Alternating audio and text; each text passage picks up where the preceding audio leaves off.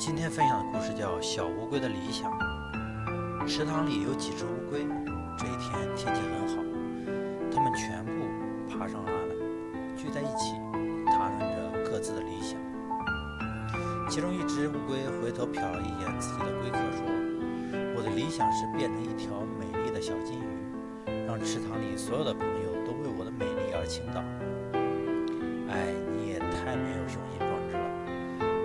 要统治整个池塘的大王，我要做统治整个池塘的大王，让别人见了我都毕恭毕敬，心甘情愿的为我对我俯首称臣。第二只乌龟洋洋得意地说：“乌龟们滔滔不绝地谈论着自己的理想，仿佛自己变成美丽的金鱼，威武的国王了。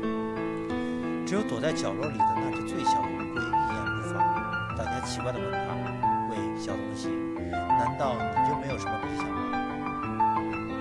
乌龟缩了缩脖子说：“我没有你们那么伟大的理想，我只希望自己能够成为一只不丢仙，不给先辈丢。”